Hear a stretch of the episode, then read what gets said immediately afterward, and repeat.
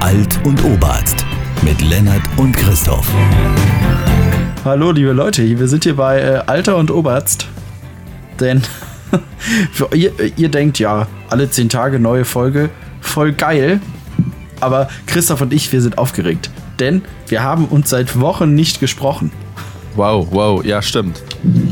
Ich muss ganz ehrlich sagen, Lennart, ich habe dich so stark vermisst, dass ich heimlich ein paar Folgen von uns angehört habe. Ich habe ich hab auch heimlich schon Altbier getrunken. Privat. Privat. Wie kann. Ja. Ja, aber, aber das Gute ist, nichts, was wir noch nicht vorgestellt hätten. Ähm, und jetzt hier für die Sendung hier was ganz Exklusives. Ihr hört schon den, den Verschluss. Christoph, kannst du erraten, welches Bier es ist? Altbier. Altbier, ja, richtig. Welche Marke? Ich kenne mich doch nicht aus. Tipp, bayerische Marke. Bayerisches Altbier. Nicht direkt, aber von einer bayerischen Marke. Es ist. Ich weiß nicht, ob ich die Namen. Dürfen wir die Namen nennen? Ja, wir dürfen Namen nennen. Äh, kriegen Erdinger, ja Paulaner. Äh, Ah, nein, nein, nein, nein, nein. Na, er hat Brauereien in ganz Deutschland oder an verschiedenen Standorten. Auch in NRW. Ich bin, bin Es raus. ist, es ist das gute Oettinger. Oettinger, Oettinger. Alt. Gebraut Ja. in Mönchengladbach.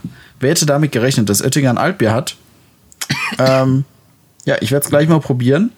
Und dann werde ich mich entweder freuen, dass es hier nicht gebraucht wird, oder ich werde traurig sein, dass es nur in der Oettinger Brauerei in NRW gebraut wird und nicht in Bayern. Also Achtung, ich öffne das Bier. So, das ging schnell. Ich habe übrigens gesehen bei Amazon, ähm, nee Quatsch, nicht bei Amazon, bei Facebook habe ich Werbung bekommen. Und zwar für einen Flaschenöffner, der Bierflaschen besonders laut aufmacht. Den kann man da so drüber ziehen und dann soll man auf den draufhauen und dann poppt der Korken richtig hoch. Up to 10 Meters steht drauf.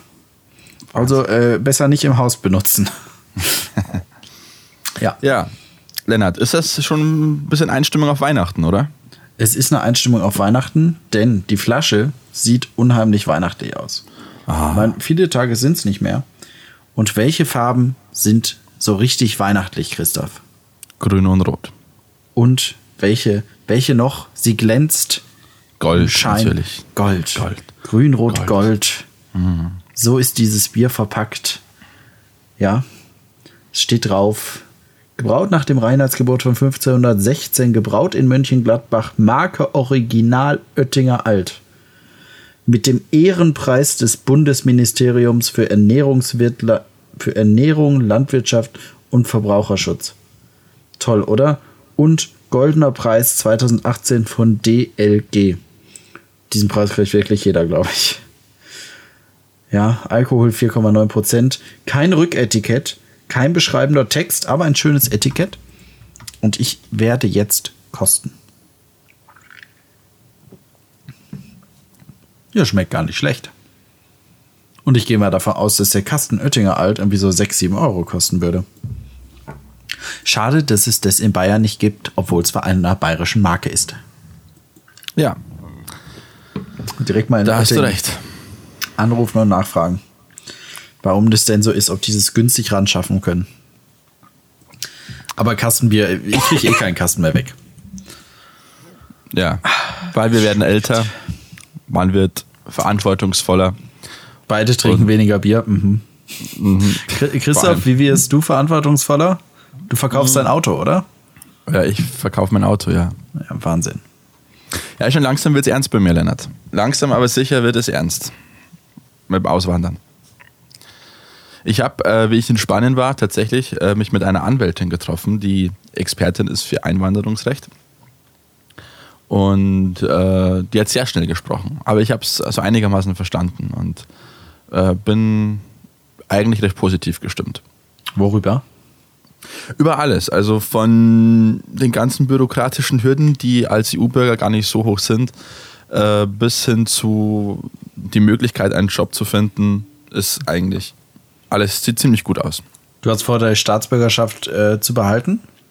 Vorerst ja, aber Vorerst ja. Es, wenn ich jetzt wirklich merke, ich bleibe jetzt wirklich mehrere Jahre, Jahrzehnte in Spanien, dann wird der Wechsel schon noch kommen. Äh, Gibt es die doppelte Staatsbürgerschaft noch ja, oder wurde das die ist, das, abgeschafft? das ist jetzt das Interessante, weil es gibt ja keine doppelte Staatsbürgerschaft.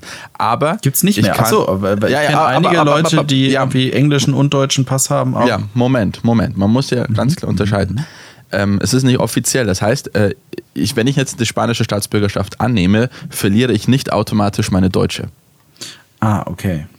Das heißt, ich darf meinen Pass behalten. Ich könnte, wenn ich möchte, könnte ich sagen, ähm, ich würde jetzt mein, von meiner deutschen Staatsbürgerschaft zurücktreten.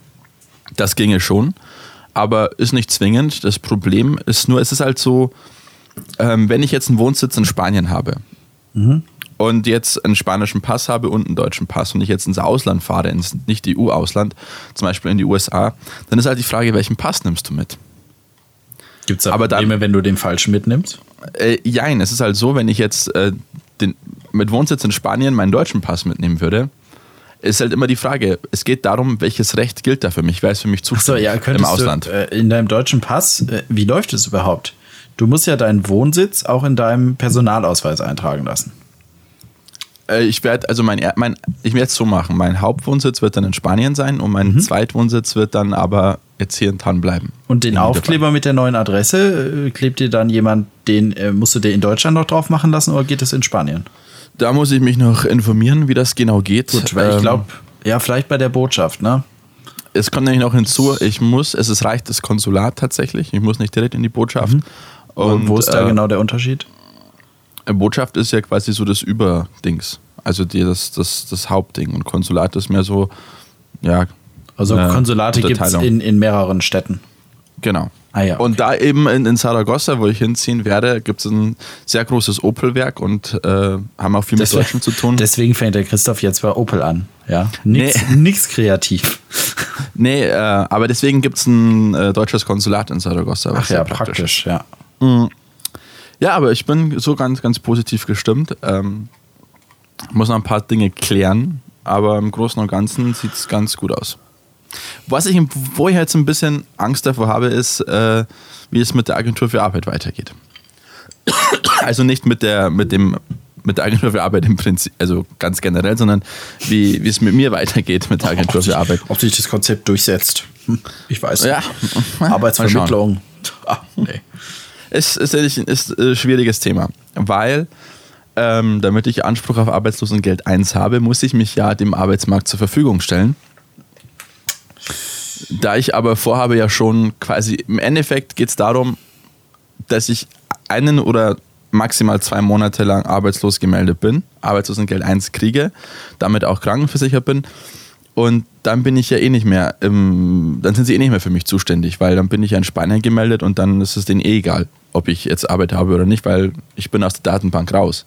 Aber es die ist Frage halt, ist, gibt es da Kulanz? Gibt es solche Plä äh, da, da vorgefasste Pläne für Leute wie dich oder sagen die, nein, sie sind wie jeder andere, sie müssen jetzt in der Zeit äh, Dings. Aber Christoph, wie lange dauert es denn, bis Mittel gestrichen werden? Und werden die auch rückwirkend gestrichen? das weiß ich nicht. Ich glaube schon. Ich, glaube, man kann ich, rückwirkend. Ja, also ich habe da noch ein Gespräch und mal, mal gucken, was dabei rauskommt. Aber im Endeffekt kann es mir egal sein, weil es geht wahrscheinlich um einen Monat und ich habe ja quasi 30 Tage Urlaub vom Arbeitslossein, was ich auch ziemlich genial finde. Ich muss mir Urlaub nehmen vom Arbeitslossein.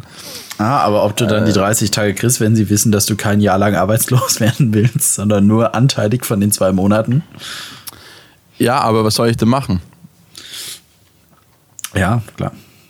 Also es ist ganz schwierig, aber ich, ich werde das noch alles klären. Es geht nicht darum, dass ich irgendwelche Leistungen erschleichen will. Ich will nur das haben, was mir zusteht und äh, das für einen Monat und ich glaube, da wird sich schon eine Lösung finden. Also, wenn dir quasi nichts zusteht, dann sagst du, ist auch okay.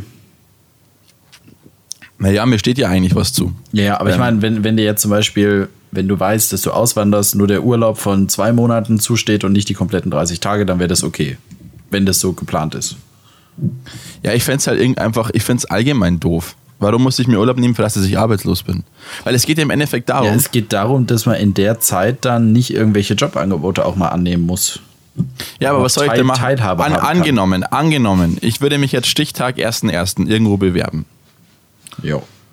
Ich würde ein Vorstellungsgespräch eine Woche drauf haben. Mhm. Und dann würde ich sagen, ja, so, so sieht's aus, ja, wir würden Sie gerne nehmen. Wann können Sie anfangen?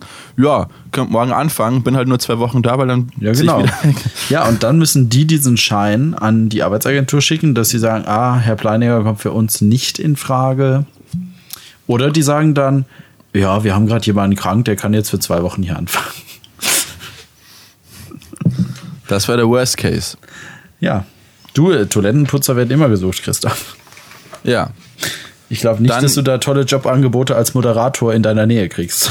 Ja, ich, ist mir schon klar, aber ich habe auch nicht vor zu arbeiten, weil, es, weil ich habe ja noch andere Dinge zu erledigen. Es ist ja nicht nur, es ist ja nicht so, dass Ja. ich da faul rumsitze, sondern es geht ja auch, ich muss äh, einiges noch erledigen. Ich muss einen Umzug organisieren. Ähm, ich muss Dinge verpacken, ich habe noch einiges zu verkaufen, ich muss äh, bürokratische Sachen klären.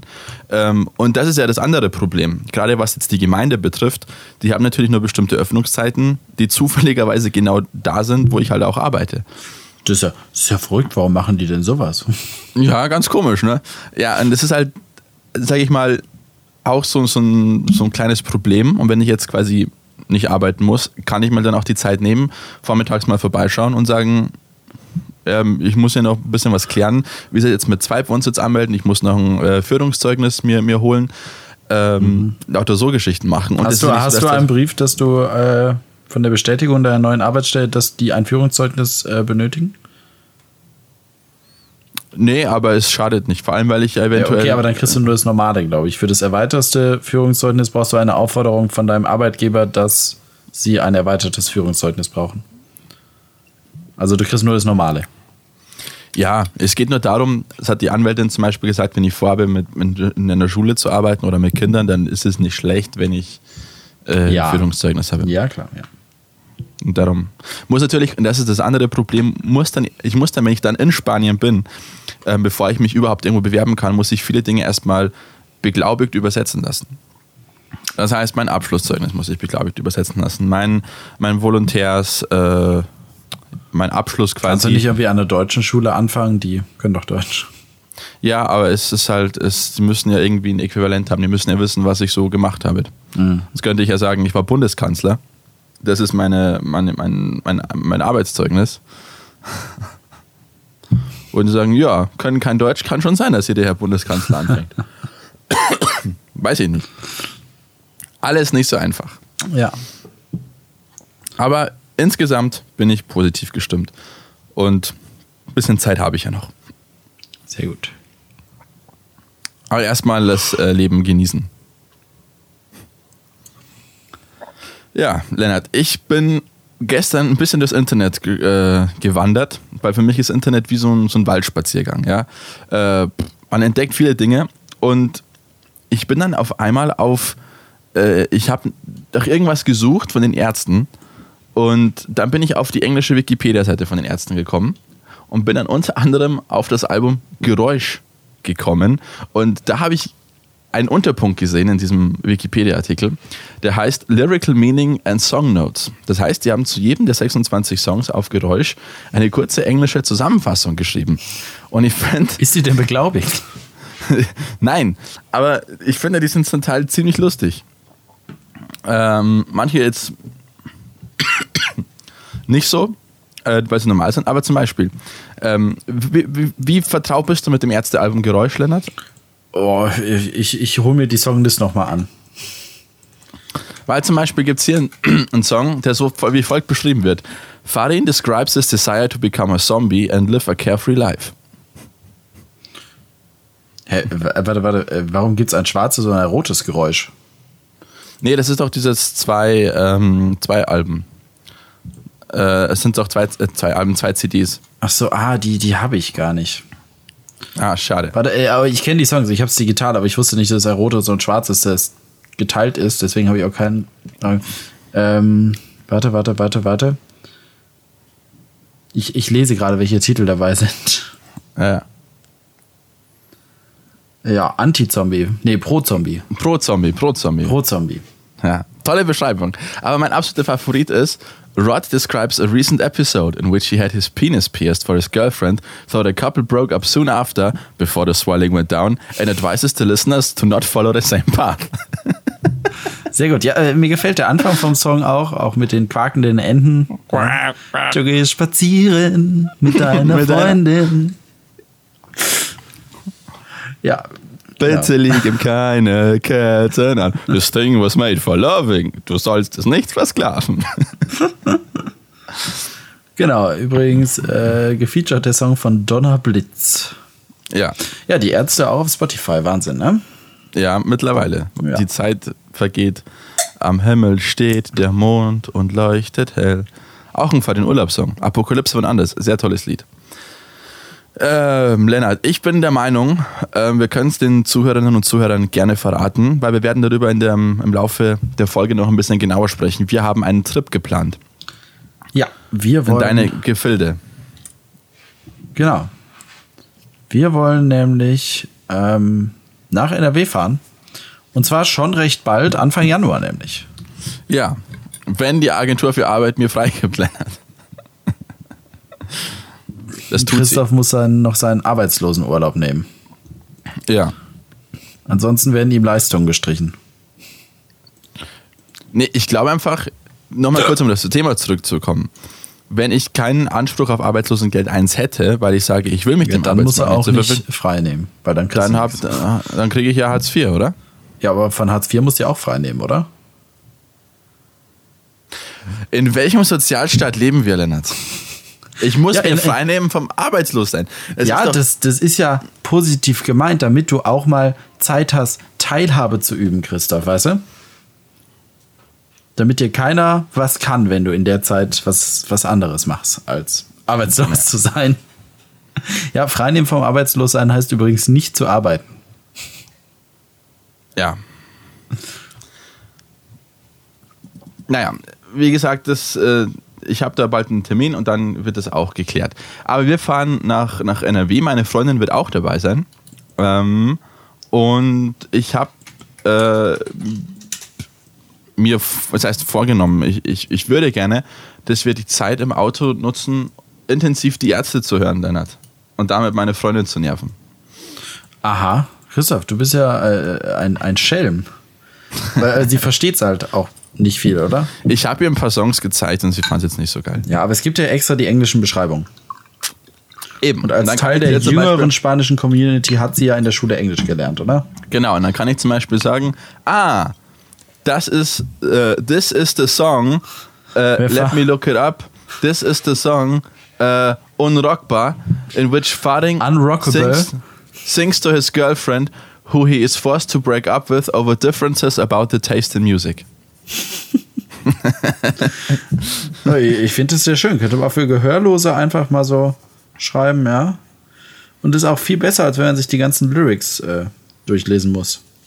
Oder auch eine geile Beschreibung von ihr, Esker Sverdige. The song praises the culture and environment of Sweden, though the song is actually talking about Brazil.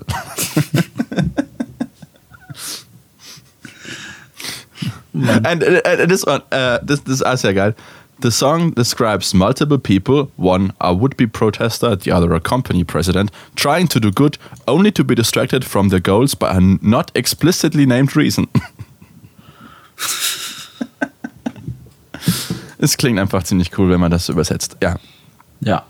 Und wenn wir nach NRW fahren, dann möchten wir natürlich auch in die Niederlande. Und ihr wisst, ist jetzt schon ein, zwei Monate her, die Niederlande haben beschlossen, Tempo 100 auf der Autobahn zwischen, irgendwie, äh, ich glaube, zwischen 6 Uhr morgens und 19 Uhr abends, irgendwie sowas, tagsüber. Und da denke ich mir, Mensch, dann brauchen wir von mir bis nach Amsterdam ja nicht zwei Stunden, sondern zwei Stunden zehn oder so. Wahnsinn. Das sind zehn Minuten meines Lebens, Ja, die da genau. auf der Autobahn verloren Genau, gehen. also zum jetzigen Zeitpunkt, wo wir gerade aufnehmen, wissen wir noch nicht genau, ab wann das eingeführt ab, ab wann das gilt. Ähm, wir wissen nur, das soll Ende Dezember soll beschlossen werden, ab wann das gilt. Ob ab 1.1., das wäre unsere Vermutung, wenn wir Glück haben, äh, erst ab 1.2. oder so. Aber dafür gäbe es, glaube ich, keinen Grund. Also. Und in so einem kleinen Land, Christoph, kann man es machen, oder? Was hältst du von der Maßnahme? Jetzt mal abgesehen davon, dass es eher so ist, okay, wir, wir dürfen nichts mehr bauen, weil die Grundlage war ja, dass viele äh, Bauvorhaben nicht mehr genehmigt wurden, bis die Regierung was für den Klimaschutz tut. Und da haben die gesagt, ja, Tempo 100 tagsüber auf Autobahn. Meiner Meinung nach eine sehr billige Methode, da etwas zu tun. Die prozentualen Einsparungen sind da wohl sehr gering. Ja, also ich bin der Meinung, dass ein Tempolimit Sinn macht. 100 finde ich jetzt ein bisschen zu wenig. Äh, 130, glaube ich, die Richtgeschwindigkeit wäre ein guter Wert. Ähm, es ist halt so, das ist das Interessante, das habe ich jetzt auch diese Woche erfahren, Lennart. Es heißt immer, in, Deutschland, die Autobahnen gibt es kein Temp Tempolimit. Das stimmt nur zur, zur Hälfte. Denn es gibt sogenannte Autobahnähnliche Straßen. Das heißt Straßen, die vierspurig sind und baulich voneinander getrennt. Das heißt, äh, wie bei der Autobahn. Ja. Es gibt manche, manche Bundesstraßen, die sind so gebaut. Ja, ja, zu, hier in Landshut zum Beispiel die B15 neu, da gilt das gleiche Genau. Tempo wie auf der Autobahn, also du darfst fahren, Genau, so schnell du willst. Weil, weil du gerade die 15 neu ansprichst, weil genau deswegen habe ich mich mit dem Thema beschäftigt, weil die soll ja ähm, eine Nord-Süd-Verbindung darstellen, insgesamt, wenn sie fertig sein sollte, Von in 500 Rosenheim? Jahren bis nach Regensburg über die Autobahn. A22. So. Aktuell wird bei Landshut ziemlich viel gebaut und jetzt ist dann die Frage in den nächsten Jahren, wie geht's Richtung Süden weiter? Und gerade im Landkreis Mühldorf regt sich da und auch in Erding äh, großer Widerstand, ähm, weil die sagen, das ist keine Bundesstraße, die da gebaut wird, sondern das ist eine Autobahn. Das sind vier Spuren, baulich getrennt. Und ähm, der ehemalige Verkehrsminister, CSU-Verkehrsminister Peter Ramsauer, muss zu einem Kollegen von mir mal Folgendes gesagt haben. Mein Kollege hat gefragt, Herr Ramsauer, was ist denn jetzt der Unterschied zwischen einer vierspurig gebauten Bundesstraße und einer Autobahn? Darauf sagte Peter Ramsauer, da merkt man, dass Sie von Verkehrspolitik keine Ahnung haben. Bundesstraßen haben gelbe Schilder und Autobahnen blaue. Finde ich eine witzige Antwort. Ja, aber Ja, hat es nicht ist, wirklich es ist ein, ja, es ist halt ein rein rechtlicher Unterschied. Also mein, meine Vermutung ist folgende. Ohne Gewehr ist nur eine Vermutung. Und zwar gibt es für den Bau der, der, äh, der Bundesstraßen, gab es wahrscheinlich, äh, waren. Gel Gelder zur Verfügung, dass man das so bauen konnte. Und ich bin mir auch nicht si sicher, wenn eine Straße so gebaut wird, dass sie auch als Autobahn durchgehen könnte, könnte sie theoretisch auch später aufgestuft werden zur Autobahn.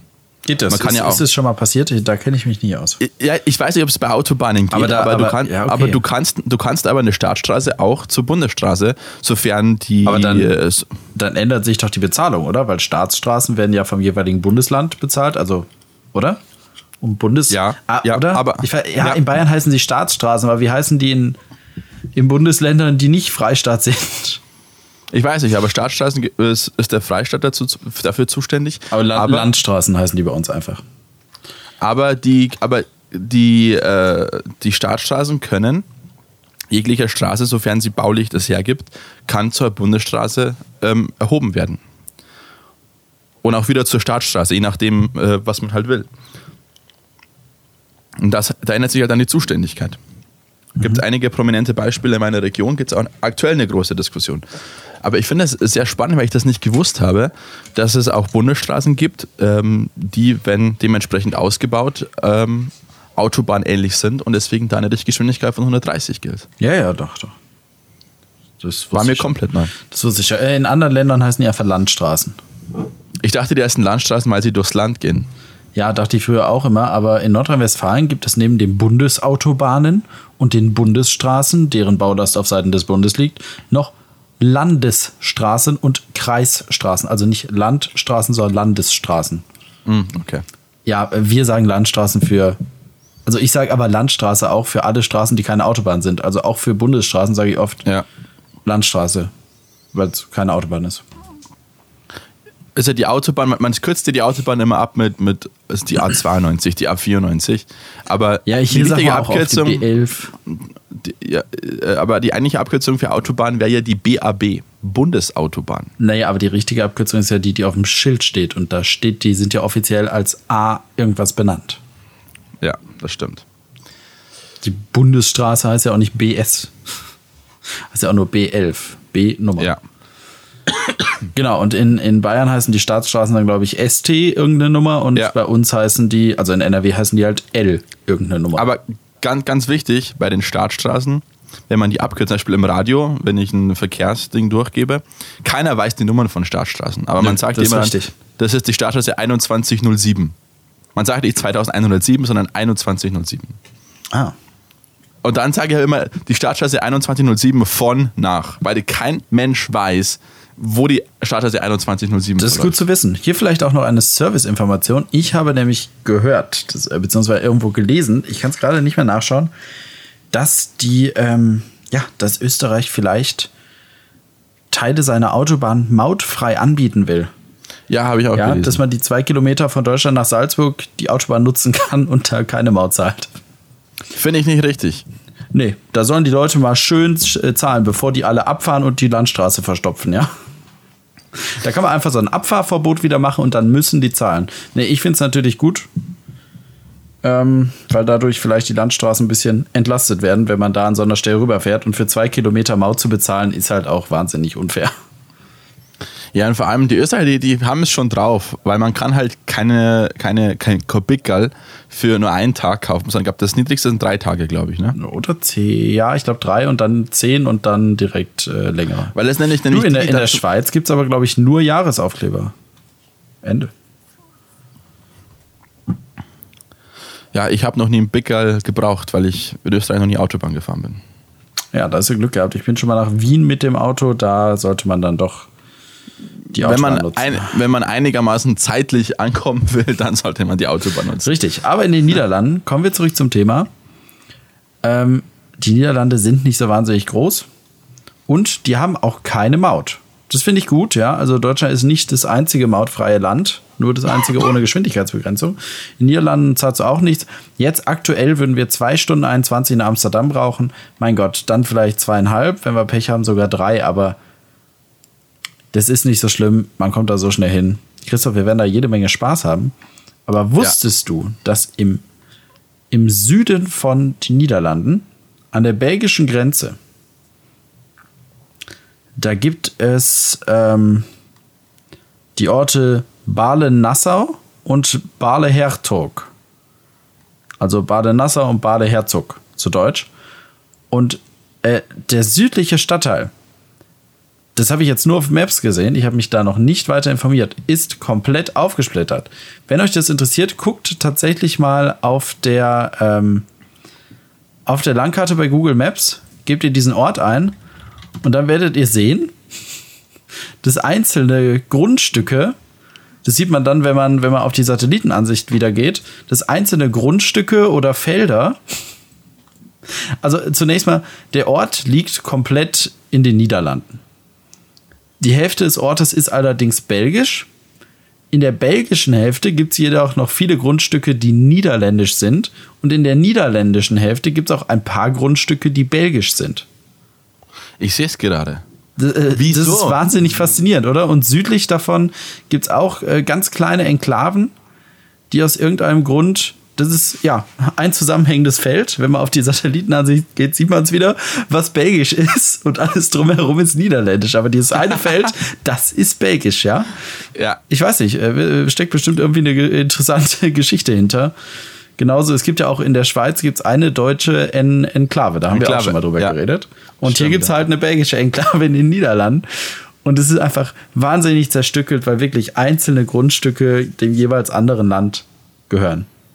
Aber warum macht man das? Es muss doch wahnsinnig unangenehm sein. Also, jetzt mal in Zeiten der EU, okay, es ist jetzt nicht so tragisch, es gibt keine Grenzkontrollen nicht mehr, man zahlt mit der gleichen Währung. Aber es gilt, wenn das jetzt nicht wäre, dann hieße das ja theoretisch, dass die Leute, die jetzt da in diesem Ort wohnen, äh, Vielleicht jetzt war das in Niederlanden, in Belgien noch nie so hart. Bei Enklaven war es vielleicht schon immer lockerer. Finde ich aber nicht richtig. Weil es muss das, es muss das, das, das Recht des Landes da gelten. Sonst wäre es ja, es ist ja keine. Das, das irritiert mich jetzt total. Das irritiert mich total. Wenn ich jetzt auf, auf Google Maps schaue, dann hier Niederlande. Du, man, man, kann sich, man kann sich die Geschichte auf äh, Wikipedia durchlesen. Ich schätze mal, das hat äh, viel, viel mit dem 80-jährigen Krieg zu tun auch. Dass es, dass es daher irgendwie kommt. Ja, Beispiele für den Grenzverlauf ist auch eine Kategorie in dem äh, Artikel. Und da steht zum Beispiel, die staatliche Zugehörigkeit innerhalb der Gemeinde ist an der Hausnummer erkennbar.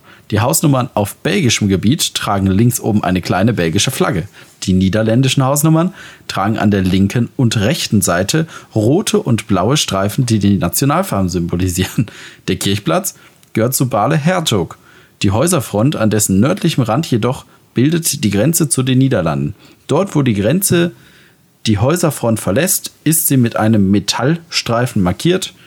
Auf der anderen Straßenseite sind zusätzlich die Wappen der Region aufgetragen und so weiter. Äh, Finde ich interessant. Auch äh, zwischen NRW und Deutschland gibt es so etwas Ähnliches. Also äh, da gibt es eine, eine Grenzstadt. Ähm, eine Grenzstadt. Moment. Da fahre ich mit meinen Eltern, äh, ja, beziehungsweise früher bin ich da mit meinen Eltern äh, öfter hingefahren. Ich, ich weiß gerade gar nicht mehr, wie sie heißt, aber da ist auch, der halbe Ort ist deutsch und die andere Hälfte ist äh, niederländisch. Da ist es allerdings klar getrennt. Ja, da hast du es klar getrennt und der deutsche Ort ist auch mehr nur so Wohnen und der niederländische ist dann da, wo das, wo das, wo das Leben abgeht. Äh, Dingspollo heißt der Ort. Den habe ich vorher gerade gesehen auf der Karte. Ja, genau, Dingspollo und dann gibt es noch Sudavik, das ist der deutsche Stadtteil. Der ist sehr klein, aber auch da ähm, gibt es eine Straße, wo die eine Straßenseite deutsch ist und die andere Straßenseite niederländisch. Und die Häuser stehen da auch nicht erst seit gestern. Wobei ich muss dazu sagen, ich bin mir nicht ganz sicher. Ich muss mich da nochmal ein bisschen informieren. Ähm, gerne wurde ja immer so von französischer Seite, so zu Napoleons Zeiten, wurde ja immer so der Rhein als die natürliche Grenze zwischen Deutschland und Frankreich gesehen. Natürlich Frankreich im Sinne von mit Belgien und Holland. Äh, aber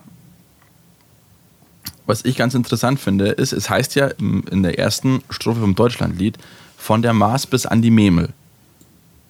Und wenn man jetzt hier so die, die Grenze verfolgt, ist es, die Grenze verläuft nicht ganz an dem, dem, dem, dem Fluss, eigentlich überhaupt nicht. Jetzt bin ich mir nicht sicher, ob früher nicht Deutschland äh, vielleicht sogar bis zu der Maas Gebiete hatte. Ich bin mir da jetzt echt nicht sicher. Ja, oder die Niederlande bis zum Rhein gingen. Du weißt ja, auf der linken Rheinseite gelten teilweise andere Gesetze.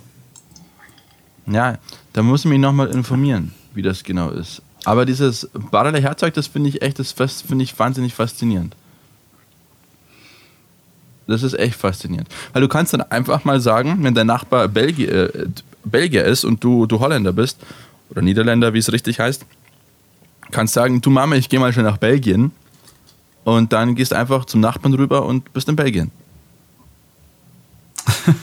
ja, stimmt. Ich bin. Sie beim Blutspenden?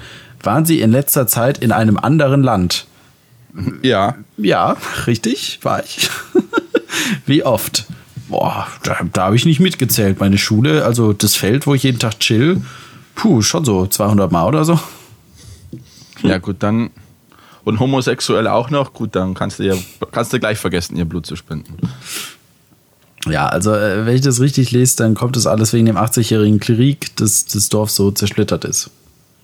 Mehrere Versuche, die verworrene Grenzziehung aufzulösen, wurden zurückgewiesen, nicht beschlossen oder infolge anderer dramatischer Ereignisse wie der Französischen Revolution, also das ist schon sehr lange so, einfach nicht weiter verfolgt. Mit der Staatsgründung von Belgien und der Anerkennung 1839 durch die Niederlande wurde die Teilung des Dorfes zementiert. Bade gehört seitdem teilweise zu den Niederlanden und teilweise zu Belgien. Und irgendwann wurden beide Kommunen aus steuerlichen, Grünen, äh, aus steuerlichen Gründen vollständig vermessen. Klar, ne, was du auch sagst, gesagt hast. Und der Grenzvertrag zwischen Belgien und den Niederlanden aus dem Jahr 1842 ließ den genauen Grenzverlauf im Bade offen und verwies auf den Status quo. Genau, äh, wie das hier mit Grenzkontrollen war, steht hier aber nicht genau. Ja, aber es muss ja welche gegeben haben. Ja, also nach dem Zweiten Weltkrieg gab es nochmal einen, einen Grenzkonflikt. Aber jetzt mal nur angenommen, okay. Jetzt weil ein Belgier niederländische Gebäude erworben hat. So, jetzt nochmal ganz kurz, bleiben wir kurz im Zweiten Weltkrieg. Ich lese gerade die Tagebücher von William L. Shirer. Der hat ein sehr bekanntes Buch geschrieben, 1960, Der Aufstieg und Fall des Dritten Reiches war kein Freund der Deutschen und er war halt amerikanischer Korrespondent in der Zeit von 1934 bis 1941 in Berlin und durfte dann auch ab und zu so an der Front mit dabei sein. Als die Deutschen 1940 in, in den Niederlanden und Belgien einmarschiert sind, Jetzt nur mal angenommen, sie würden jetzt da in den Niederlanden einmarschieren, würden dann an diesem Örtchen vorbeikommen und würden zufälligerweise aus Versehen mit einem Panzer oder mit einer Infanteriedivision durch das Grundstück der Belgier marschieren dann wäre das eigentlich eine Kriegserklärung. Ja, vielleicht, vielleicht wird es ja einfach vermieden. Die Grenze geht tatsächlich durch Häuser mittlerweile. So, Glück, dass sie in der EU sind. Da gibt es zum Beispiel eine Firma und die haben auf dem Boden ist die Grenze eingezeichnet in dieser Firma. Die geht mitten durch die Lagerhalle. Ist das die äh, Gosens wohnen in Slappen? Das weiß ich nicht genau. Das, äh, ich habe hier nur ein Video, wo das gerade drin war. Steht in irgendeinem einem Spiegelartikel. Ich finde das wahnsinnig faszinierend. Ich finde das, und ich würde da gerne wohnen. Einfach nur aus Scheiß und Jux. Ja, genau. Aber und da kannst du immer holländische Pommes mit Belgi belgischen Pommes vergleichen. Du, auch bei sehr alten Häusern geht die Grenze durchs Haus. Also die scheinen da auch früher einen Weg gefunden zu haben. Wahrscheinlich hatten die zu Zeiten der Gründung Belgiens schon einen Grundlagenvertrag, wo sie direkt gesagt haben, ja, ist okay, aber in diesem Ort wird es keine Kontrollen geben. Lennart, wenn wir die Zeit haben, wir sollten diesen Ort besuchen. Wir sollten nach Bale fahren. Wir sollten unbedingt nach Bale fahren. Vielleicht sollten wir vorher noch einen Termin im Rathaus machen. Ich würde gerne den Bürgermeister interviewen. Das wäre toll. Für, Wir sollten- für die Sendung. Holländer Wir fragen, ob der sprechen- Deutsch kann. Die, ja, wenn er Holländer ist, gehe ich mal stark davon aus. Ah, Christoph, das ist sehr äh, äh, vereinnahmt, dass du jetzt stark davon ausgehst. Ich denke Aber schon. okay, ja, ist es denn nah an der deutschen Grenze? Das ist nämlich immer entscheidend. Ja, nee, es die- ist eher an der belgischen Grenze. Oh ja, das ist ziemlich weit drin. Nee, da, äh, da könnt ihr nicht unbedingt Deutsch. Aber das ist kein Problem. Aber das sollten wir echt machen. Ich, würde, ich, finde, ich finde das was wahnsinnig Das wäre spannend schon, und ja, interessant. das wäre wirklich sehr interessant. Aber wahrscheinlich, wenn wir da eine Anfrage stellen, wird es heißen, äh, Ja, hey komm, ziehen Sie wir haben, Nummer. Zieht, zieht eine Nummer. Ihr seid die, Ja. seid die 93.000. Ja. Ihr könnt ihr gleich für Ben so einen Artikel mitschreiben.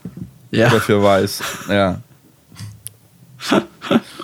Ja, richtig. Nö, Christoph, wir fahren da einfach mal hin. Ne? Interessant, interessant wäre eigentlich äh, mit Leuten zu sprechen, die, die wirklich, also der Nachbarn dann in, in Belgien wohnen oder vielleicht sogar eine Grenze durch ihr Haus äh, haben. Das wäre natürlich genial. Ja, aber das hat Spiegel ja schon gemacht, auf jeden Fall.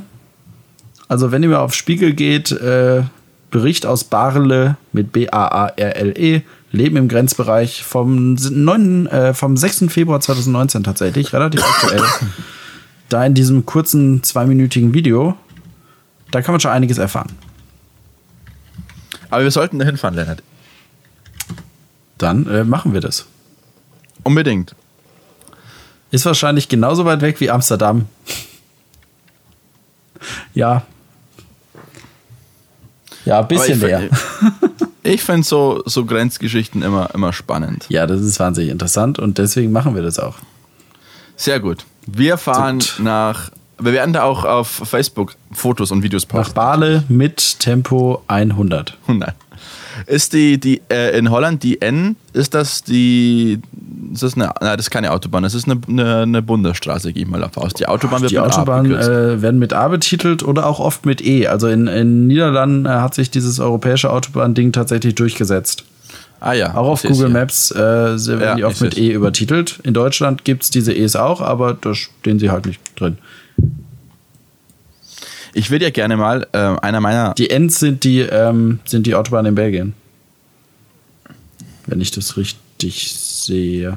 ja, da gibt es auch welche mit N, aber die sind blau hinterlegt und die in Holland sind gelb hinterlegt. Ja. Und der NS in Holland ist die Eisenbahn. Tatsächlich ist die Abkürzung von Nationale Spoorwegen, also nationale Spurwege, Eisenbahn. Ja, ja. Ähm, ich würde gerne mal, äh, Lennart, ich bin ja ein großer Fan von A Band of Brothers, von der amerikanischen Serie über die Easy Company, die am D-Day, beziehungsweise schon einen Tag vorm D-Day, in Frankreich abgesprungen sind und dann Europa von den Nationalsozialisten be mit befreit haben. Und ich würde gerne mal ihre, ähm, ja, ihre, die, die Orte, an denen sie waren, die würde ich gerne mal besuchen. Äh, Das geht los in der Normandie in Nordfrankreich. Da würde ich dann natürlich die sowas wie Omaha Beach äh, gerne besuchen und Utah Beach. Und dann würde ich weiter nach äh, über äh, Carator nach Cayenne ich weiß nicht, wie man französische Worte ausspricht, mein Französisch ist nicht vorhanden. Dann über, über Paris und dann ist es interessant, weil dann geht es nämlich nach, nach Belgien. Willst, du- willst du mit dem Kettenfahrzeug lang oder? Äh, keine Ahnung, mit dem Zug wahrscheinlich mal äh, mir verschiedene Orte raussuchen. Dann Baston, das auf Deutsch äh, Bastnach heißt. Äh, dann nach äh, irgendwo in Holland waren sie. Äh, Ein, Eindhoven. Eindhoven waren sie. Me- Meinst du, es gibt, ähm, also das, du willst quasi die Strecke, die die in der Serie zurückgelegt haben? Ja, nicht nur eine Serie, das beruht ja auf einer Tatsache. ja, klar. Auch ja, klar, klar. Ähm, meinst du, es gibt so eine Band of Brothers Tour? Keine Ahnung. Haben die auch Musik Aber ich würde das gespielt? gerne. Aber ich würde das gerne selber machen. Und das Tolle ist ja, das endet ja im Endeffekt beim, beim Obersalzberg. Ah ja, da bist du ja fast zu Hause dann.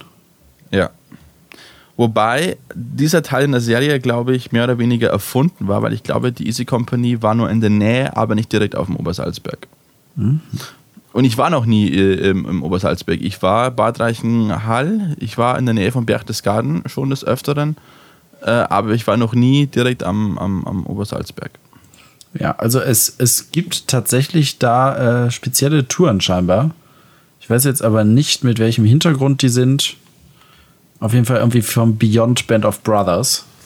Da kann man ganz viele Touren machen. Zum Beispiel die Five-Day Normandie Invasion Luxury Tour. Gibt's auch als Budget-Tour, ja. Aber teuer und billig. Oder die Eight-Day Italy at War on a Budget Tour. Dann gibt's irgendwie noch die 11-Day Eastern Front Tour. 11-Day Beyond Band of Brothers R&R Tour. Also Christoph, ich glaube, du kannst deinen Wunsch da erfüllen, aber ich glaube, es ist billiger, wenn du es tatsächlich selber machst. Ich will es auch selber machen. Ja. Ja, ich will auch gerne mal zum Obersalzberg. Äh, Ich finde nämlich so, so, so, so äh, Städte allgemein sehr interessant. Ich, ich sehe mir sowas gerne an. Ähm, Einfach auch, weil ich das Gefühl habe, man ist der, der Geschichte einfach ein bisschen näher, weißt du? Es ist jetzt ja auch zum Beispiel, äh, weiß nicht, ob du es mitbekommen hast, jetzt auch schon ein bisschen länger her, vor gut einem Monat, kam mir die Meldung aus Österreich, dass Vor, äh, vor man gut zwei Monaten. mhm. vor gut einem Monat Okay, ja, wa- was? kam ja die Meldung, dass äh, man jetzt endlich weiß, was man mit Hitlers Geburtshaus in Braunau am Inn machen wird. Ach ja, stimmt. Äh, da will man eine Polizeistation jetzt reinbauen. Ja. Eine gute Lösung, finde ich. Ja, äh, symbolische, symbolischer Akt auf dem rechten Auge blind. Wie ist die, wie ist die österreichische Polizei denn so drauf? Äh, wenn man diversen Serien und Filmen aus Österreich Glauben schenken darf, dann ja, hat es das Verbrechen recht leicht in Österreich. nee, ich weiß es nicht. Ich weiß es nicht. Ich will jetzt da der Polizei nichts unterstellen. Ja. Ja, okay, aber dann weiß man jetzt auch mal, ich finde es eigentlich ganz gut, dass das ähm, Gebäude jetzt einen, einen staatlichen Zweck erfüllt. Ja, das ist ja so, man hat ja, hat, die Vorbesitzerin hat ja ewig lang geklagt, weil sie ist ja im Endeffekt enteignet worden. Sie hat eine Entschädigungszahlung bekommen. Über 800.000 Euro, das war ihr aber zu wenig, hat immer wieder geklagt. Klagen wurden zum Teil abgewiesen. Und äh, 2017 hat es dann die Republik Österreich gekauft und jetzt will man halt, wollte man halt irgendwas machen. Man wollte halt verhindern, dass es halt dann verkauft wird an irgendeinen Sympathisanten, Nazi-Sympathisanten und dass das dann so, ein, ja, so eine Art Mausoleum wird für, für Neonazis. Deswegen hat es die Republik gekauft und man hat dann ständig überlegt, was soll man machen? Soll man ein, ein Mahnmal draus machen? Soll man es vielleicht sogar abreißen? Und jetzt hat man eben beschlossen, nö, da kommt eine Polizei rein. Ja. Ist jetzt nicht die schlechteste Idee. Die Bezirkspolizeistation, und das darf man überhaupt nicht unterschätzen, der Bezirk Braunau ist ziemlich groß. Braunau ist jetzt für, für deutsche Verhältnisse ist Braunau keine große Stadt, aber in Österreich ist sie äh, sehr bekannt. Ist ja immer so, wenn ich irgendwo bin in Österreich und sie mich fragen, wo ich her bin, und ich sage aus, aus Deutschland, aus, aus Bayern, ja, in der Nähe von Braunau, so 15 Minuten mit dem Auto. Das, dann weiß jeder ungefähr, wo ich her bin. In Deutschland ist es immer ein bisschen schwierig. Es ist schon schwierig, in, wenn ich zum Beispiel im, im Passau bin und mich fragen, wo bist du her? Ja, aus Tann, ja, sag mal nichts. Zwischen Eckenfelden, Simbach, nö. In der Nähe von, von Braunau, keine Ahnung, wo Braunau ist. Ja, dann eine gute Stunde von hier. Ja, das ist in Österreich tatsächlich leichter. Sehr gut. Äh, du, übrigens, ah, Veranstaltungstipp leider nicht mehr möglich. Am 29. November, weißt du, was da stattgefunden hat? Äh, nein. Die Weihnachtsfeier der Jungen Union Mitte, also Berlin Mitte. Ah ja, mit, mit Schlager gegen links. Ja, genau, treffender Titel, Schlager gegen links, ja. Ich dachte schon, es wäre ein Schläger gegen links.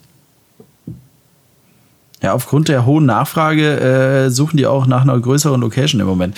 Du, ist es echt oder ist es fake? Ich glaube, da gehen. Ich habe einige von meinen Freunden gesehen, die sich zum Beispiel in der Linkspartei engagieren, die, glaube ich, durchaus Interesse haben, da vorbeizuschauen mit ihren Freunden. Ja, aber, aber ist es echt oder nicht? Äh, Also, aus, aus, aus Spaß. Ja, aber ist es eine echte Veranstaltung der Jungen Union? Ja, ja, ich glaube schon. Schon, ne? Ja, die sind auch mal jung und tipp und wollen provozieren wahrscheinlich. ja. Und an dieser Stelle möchte ich sagen, dass dieses äh, äh, Gebäsche von Philipp Amthor, das, das, wer ernsthaft glaubt, dass man mit, diesem, mit diesen Memes und so, dass man ihnen da Schaden zufügen kann, ist genau das Gegenteil. Na, ich da finde, gibt's Fame. Ja, also ich, ich, ich bin jetzt kein Fan von der Politik, die er vertritt. Ich finde, das AfD-Gebäsche macht er ganz gut. Aber die, die Memes sind gut. Aber die Memes sind gut und, äh, und äh, er findet die auch, glaube ich, lustig zum Teil. Ja, das zeugt ja davon, dass er auch vielleicht Humor hat. Ja, absolut. Und also, wer da meint, man könnte ihn da irgendwie politisch schaden, ich glaube, das ist eher das Gegenteil der Fall. Und, und generell jetzt sich jung schon zu engagieren, politisch in den Bundestag zu kommen, ist irgendwo auch eine ne Leistung. Weißt du, was wir machen sollten? Oder? Wir sollten uns mit Philipp Amthor, sollten wir uns in diesem äh, niederländischen Ort treffen. Aber ich glaube, der ist ziemlich ausgebucht. Ich glaube, der hat keine Zeit für solchen, solchen Schabernack. mein Lieblingsmeme von ihm. Jetzt genug Schabernack. Habe ich schon sehr gute Memes gesehen. Richtig. Ich glaube, ich glaub, er hat da keine Zeit für. Schade. Aber es wäre toll. Es wäre toll. Ja, leider. Der, wir, wir müssen jetzt erstmal Kontakt zum Bürgermeister von Bale auf. Zu, zu oh beiden, Christoph. Zum belgischen oder zum niederländischen. Da wird es ja zwei Haben- geben. Vielleicht auch eine Frau. Du, wir, wir sind also voreingenommen. Wir sprechen von einer Person. Wir sagen, dass das Mann ist. Ja. Ja. Ich, mich würde das einfach so, so stark interessieren. Ja. Aber wir, wir bleiben da dran, Lennart. Wir bleiben da dran. Richtig. Und Christoph, wenn wir die Brücke von Arnheim sprengen müssen. wir haben noch kurz Zeit. Ja. Also, ich könnte auch noch was erzählen, weil wir haben uns jetzt lange nicht gesprochen. Ja. Und ich war in Griechenland und ich habe gedacht, da kann ich noch mal so, einen- so einen kleinen Reisebericht abgeben. Denn Ja. ich war in Griechenland, ist jetzt schon länger her, zur Olivenerntezeit. Und wenn du bei uns so Olivenöl von Kalamata Oliven kaufst, kostet es so in der Liter oder 0,7 Liter Flasche 12 Euro. So ein günstigstes. Wenn es echtes Kalamata Oliven Olivenöl ist. Da kostet so, ja, kann man, kann man schon sagen. Genau, irgendwie so 12 bis 15 Euro. Die werden geerntet von den Bäumen. Mittlerweile mit elektrischen Maschinen. Weißt du, wie man Oliven erntet? Äh, nee, aber erzähl's uns bitte. Man haut, äh, man haut mit dem Stock auf den Baum drauf und legt vorher natürlich Netze unter dem Baum. Äh, damit, wenn die Oliven runterfallen, die mit den Netzen aufgefangen werden. In Deutschland ist es ein bisschen vergleichbar mit der Apfelernte. Da wird auch oft an den Bäumen gerüttelt. Ja, da wird nicht jeder Apfel einzeln runtergepflückt. Es sei denn, man macht das jetzt in seinem Garten vielleicht. Aber da werden die Äpfel dann vom Boden aufgeklaubt oder mit so einem Roller aufgesammelt. Das geht ganz gut. Aber die Oliven, das ist nämlich das Interessante. Es gibt ja zwei verschiedene Arten von Oliven. Es gibt die, die nur für Olivenöl genutzt werden und es gibt diese Speiseoliven. Das sind tatsächlich zwei verschiedene Sorten. Wahrscheinlich könnte man aus äh, die Olivenöl-Oliven kann man auf keinen Fall essen. Aus den Speiseöl-Oliven könnte man wahrscheinlich auch Öl machen, aber das wird sich, denke ich, nicht lohnen. Denke, geschmacklich. Oder ich, ich weiß nicht, warum es die verschiedenen Arten gibt. Auf jeden Fall gibt es da zwei verschiedene Arten. Und wenn die da runterfallen von den Bäumen, ja, weil man mit Stöcken auf die Äste schlägt, dann fallen die in dieses Netz und irgendwann werden die Netze dann zusammengeklaubt, auf so ein Sieb gemacht. Aus dem Sieb gehen die dann in einen, ähm, in einen Sack. So, und dann bringt man diesen Sack rüber und von, boah, wie viel hatten wir? 50, ich glaube, wir hatten 150 Kilo Oliven und aus diesen 150 Kilo Oliven kann man so 30, 40 Liter Olivenöl machen. es hatte noch nicht geregnet, also es waren nicht die besten Oliven. Es war ein bisschen zu früh eigentlich, um sie zu ernten. Hm. Also im besten Fall kann man vielleicht 45 Liter Öl daraus machen. Also ein Drittel, weniger als ein Drittel ist tatsächlich Öl. Aber dann hatten wir dieses frische Olivenöl und es hat wunderbar geschmeckt. Ich habe noch nie so gutes Olivenöl gegessen. Äh, tatsächlich war es nämlich so, wir haben jeden Tag Olivenöl bekommen. Immer Olivenöl auf Brot, Olivenöl auf Schafskäse, Olivenöl im Salat und wenn irgendwas angebraten oder frittiert war, natürlich in Olivenöl. ja, sie, sie lieben dieses Zeug einfach in der Gegend. Ist klar, ist auch ein regionales Produkt. Und dieses Olivenöl, das komplett frisch gepresst war, das war an dem Tag gepresst worden von den Oliven, die wir geerntet hatten. Ich, ich war da ja mit, mit der Arbeit, aber wir waren mit mehreren Leuten da. Ähm, das war komplett grün. Ich habe vorher noch nie, ich kenne Olivenöl immer eher so als gelblich und das war komplett grün. Wirklich, ähm, ja, soll ich sagen, wirklich der Wahnsinn. Übrigens, Oliven kann man nicht, ähm, auch Speiseoliven kann man nicht so vom Baum naschen. Das schmeckt nicht, die müssen erst eingelegt werden. Genau. Und diese Olivenölpressen, die, die sind auch nicht deutschen Hygienestandards entsprechend. In der Region kostet allerdings der Liter Kalamata Oliven Olivenöl nur um die 4 Euro. Das ist also viel günstiger und ich frage mich, warum wird es dann hier für 12 bis 15 Euro oder sagen wir mal, es kann teurer jetzt immer, ne? So teuer verkauft werden, sind das alles Kosten, wie viele Leute verdienen daran mit? Denn uns wird gesagt, so wie wir die Oliven geerntet haben, also wirklich mit, mit Stöcken noch auf die Bäume schlagen, das macht keiner mehr. Außer jetzt so eine kleine Artfarm, wie wo wir war, die nicht davon leben, sondern die das dann selbst irgendwie benutzen.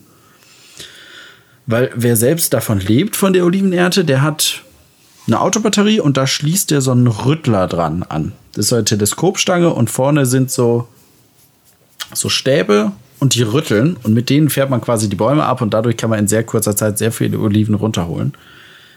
Und ähm, die brauchen diese Geräte, weil es sich sonst nicht lohnen würde, die Oliven manuell mit dem Stock ähm, herunterzuschlagen, weil da der Liter, wie gesagt, bei uns kostet er 12, 15 Euro und in Kalamata selbst kostet der Liter halt 4 Euro. Wahnsinn. Wo kommt das ganze Geld her, Christoph? Wer, wer, wer verdient da alles mit? An dem griechischen Olivenöl, was in Deutschland verkauft wird. Ist es so teuer, das hier rüber zu fahren? Kann ich mir nicht vorstellen. Weil die Bauern, die verdienen da nicht mit, definitiv. Ja, ist ja überall so. Ja, richtig. Ach, und was noch interessant ist, die Olivenpressen, also ich habe vorhin ja schon gesagt, die entsprechen nicht unbedingt dem deutschen Hygienestandard. Das war eine Halle, das Tor stand sperrangelweit offen.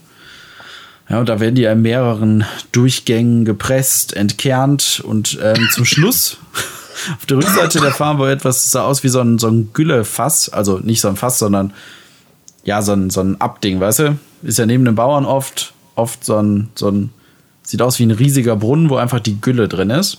Das gibt's da mit dem restlichen Olivenschlons, mit dem man dann zur Not noch eine zweite Presse machen kann. Ja, aber das sind die Reste, das restliche Fruchtfleisch, was eigentlich schon entölt ist. Genau, und äh, diese Olivenölpressen, die behalten dann einen bestimmten Prozentsatz des erwirtschafteten Öls als ähm, Bezahlung. Du bezahlst also nicht dafür, sondern du bezahlst in Form von, du kriegst einfach weniger Öl. Finde ich nicht schlecht, weil sonst, ganz äh, klar, die müssen es dann wieder verkaufen. Aber so gesehen, sonst ist ja so ein Geld herumgeschiebe. Sonst gebe ich dem ja Geld, was ich wieder damit verdiene, dadurch, dass ich das Öl dann selber wieder verkaufe. Ja. Ja. Praktisch, oder Christoph? Ja, ich bin gerade äh, auf, der, auf der Suche nach, nach äh, weiteren Enklaven und bin auf was Interessantes gestoßen, weil wir gerade über Griechenland gesprochen haben, Lennart. Ähm, Zypern ist ja auch so ein Land, das ziemlich stark geteilt ist. Ja. Und da gibt's, äh, habe ich auch nicht gewusst, beziehungsweise bin ich da vielleicht auch ein bisschen unbewandert. Es ist auch eine Insel komplett, oder? Es gibt, ist eine Insel komplett, die liegt südlich von der Türkei und die, der westliche Teil gehört zu Griechenland, der östliche Teil zur Türkei und in der Mitte gibt es eine sogenannte grüne Linie, die Green Line, das ist eine Pufferzone und da sind tatsächlich äh, Truppen stationiert von äh, der Friedenstruppe der Vereinten Nationen. Ja, stimmt, da, da ist so eine ähm, entmilitarisierte Zone oder so. Das ist richtig. Und, und Enklaven gibt es da auch noch. Oder ähm, Nee, aber das- Teile ich anderer halt- Länder gibt es auch noch. Ne? Da ist auch noch ein Teil United Kingdom mit auf der Insel. Das stimmt. Ganz im Süden. Bei ähm, Ja. Aktodi, Akt, Akrotiri. Ak- Akrotiri. Genau. Akrotiri, das gehört tatsächlich zum United Kingdom. Aber ist Zypern jetzt ein eigenes Land oder gehört Zypern zu Griechenland? Äh, Zypern ist äh, ein eigenes Land normal. Genau, aber die sind den Griechen sehr ähnlich, glaube ich. Benutzen auch die gleiche Schrift. Ja, also der, der, der Teil. Die Republik Zypern. Aber ist die Republik Ganz jetzt der genau. ganze. Achso, das ganze Ding ist quasi Zypern, aber da lebt ein Teil, die eher so Griechen sind und ein Teil, die eher so Türken sind, ne? Jetzt pass Obacht. Also, das äh, finde ich wahnsinnig verwirrend. Wenn man ein Land Zyp- hat. Ja, erzähl's uns. Zypern gehört geografisch zu Asien, wird politisch und kulturell jedoch nur meist zu Europa gezählt. Der Süden von der Republik Zypern wird von der Republik Zypern beherrscht. Die sind eigenständig. Völkerrechtlich weiterhin die ganze Insel umfasst, äh, die völkerrechtlich weiterhin die ganze Insel umfasst. Der Nordteil steht jedoch, steht jedoch unter Kontrolle der türkischen Republik Nordzypern, welche nur von der Türkei anerkannt wird, die dieses Gebiet 1974 militärisch besetzte, nachdem griechische Putschisten den Anschluss Zyperns äh, an Griechenland durchsetzen wollten. Ich würde schon sagen, weil auf der Flagge ist ja auch die ganze Insel abgebildet. Ja. Das ist schon, ist schon verrückt. Haben die Euro? Ist das Ost oder West? Äh, ja, ist, also ist Mitglied äh, der Europäischen Union und am 1. Januar 2008 wurde das Zypernpfund vom Euro abgelöst. Ah ja. Genau, auch im nördlichen Teil ist dann die Frage, oder muss man damit Lira bezahlen? Pff, Gute Frage.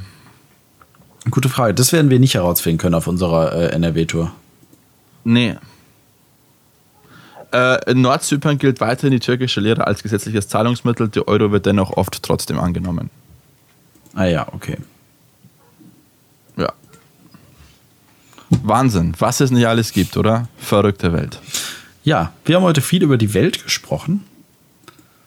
Ähm, viel über das Ausland. Christoph, worüber haben wir am Anfang der Sendung geredet? Ich wollte noch mal so, über, Aus, so ein Roundup. über Auswandern. Über das Auswandern. Ja, also es geht um die Welt, arbeitslos um die Welt reisen. Das ist Arbeitslos um die Welt. Ich glaube, das wird der Titel der Sendung. Ich glaube auch. Arbeitslos um die Welt, war das bei Alt und Oberst? Ähm, ich habe mein Altbier noch nicht ganz leer und ich habe einen Dann- sehr langen Monolog gehalten. War, war bestimmt, Oliven. ja, war bestimmt super easy zum Zuhören. Oder Christoph? Ja, War, war sehr entspannt, ne? Konntest du mal so richtig loslassen. Das stimmt, ja. Einfach laufen lassen. Genau, jetzt erzähl du doch noch mal was zum Schluss der Sendung. Was Spannendes, was die Leute hören wollen. Habt ihr gewusst, dass es im Süden von den Niederlanden. nee, nee, Quatsch. Lennart, es ist bald Weihnachten. Ähm, ich, ich finde, wir sollten einfach uns der weihnachtlichen Stimmung hingeben. In die, einfach den Begriff der Stadenzeit, wie man in Bayern sagt, einfach uns hingeben lassen. Vielleicht und sagen, hier okay, noch mal kurz das Thema Weihnachtsmusik, Christoph. Ja. Deutsch oder amerikanisch? Äh, vielleicht griechisch. Okay, Christoph hört scheinbar keine Weihnachtsmusik. Ich bin ganz klar auf der Ami-Seite. Ja, ich Deutsche, auch.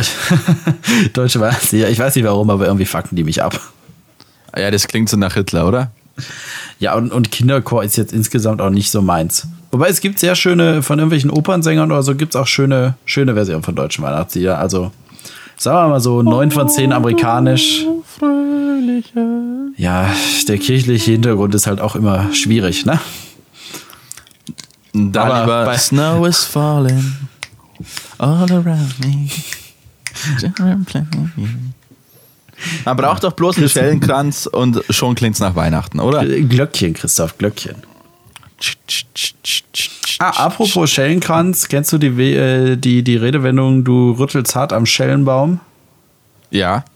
Ja, finde ich eine sehr schöne Redewendung. In Bayern ist der, der, der Watschenbaum. Bei ist der Watschenbaum, bei uns ist der Schellenbaum. Sehr schön. Ähm, für alle, die nicht wissen, was das heißt, wenn du so weitermachst, dann schaller ich dir eine. Ja, da klatscht gleich, aber kein Applaus. Kein Beifall hat man bei uns immer gesagt, ja. Oder gleich klatsche zweimal, ich dich und du auf dem Boden. ist auch nicht schlecht. Das ist auch nicht Ich schlecht. glaube, ich glaub, jetzt haben wir sämtliche Backpfeifen, ähm, Redensarten durch. Moment, ein, eins ist noch, was Ein, ich sagen einen habe ich noch. Einen habe ich noch. ein noch. Bei äh, Schlag den, den Star gab es neulich oder ja, Schlag, äh, oder ich weiß nicht, wie das, wie das Neuauflage hieß. Da gibt es immer diese SMS-Mitmach-Dinge, wo man anrufen kann. Ja. Und also, was, kann, was können die Kandidaten heute gewinnen? 50.000 Euro oder 50.000 Nackenschellen? Diese Fragen zwischendurch. Immer so schwierig zu beantworten. Ich mache da nie mit, weil ich mir nie sicher bin, was richtig ist. Ich hätte gerne einen 50-50-Joker. Alles Ja. klar. Dann sind wir fertig für heute. Genau. Bleiben mit genau eine äh, Stunde. Frohe Weihnachten. Frohe Weihnachten. Ja, Wir hören uns wieder empfehlt, kurz zu empfehlt Jahresende. die Sendung doch über die Feiertage. Hört sie mal mit euren Freunden. Wichtig ist uns nur, jeder hört die bitte auf seinem eigenen Gerät. Genau. Oder nehmt sie auf Kassette auf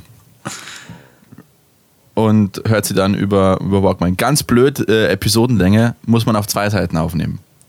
Ah, Mist. Ja, eine Stunde pro Seite geht nicht. Ne? Ich glaube, die langen Kassetten dauern auch nur 90 Minuten insgesamt. Richtig. Es gibt aber 120 Minuten Kassetten, aber ist die Qualität nicht so gut. Ja, okay. So, jetzt haben wir aber die 60-Minuten-Marke auch äh, langsam geknackt, glaube ich. Oh, jetzt macht's gleich. Die Christoph, Kassette ist. wir verabschieden uns schnell und sagen bis bald. Äh, Frohe Weihnachten. Ich weiß nicht mehr, wie es auf Kali nicht da, wenn ihr es Abend hört. Das heißt, gute Nacht auf Griechisch. Macht's gut. Das war Alt und Oberarzt mit Lennart und Christoph.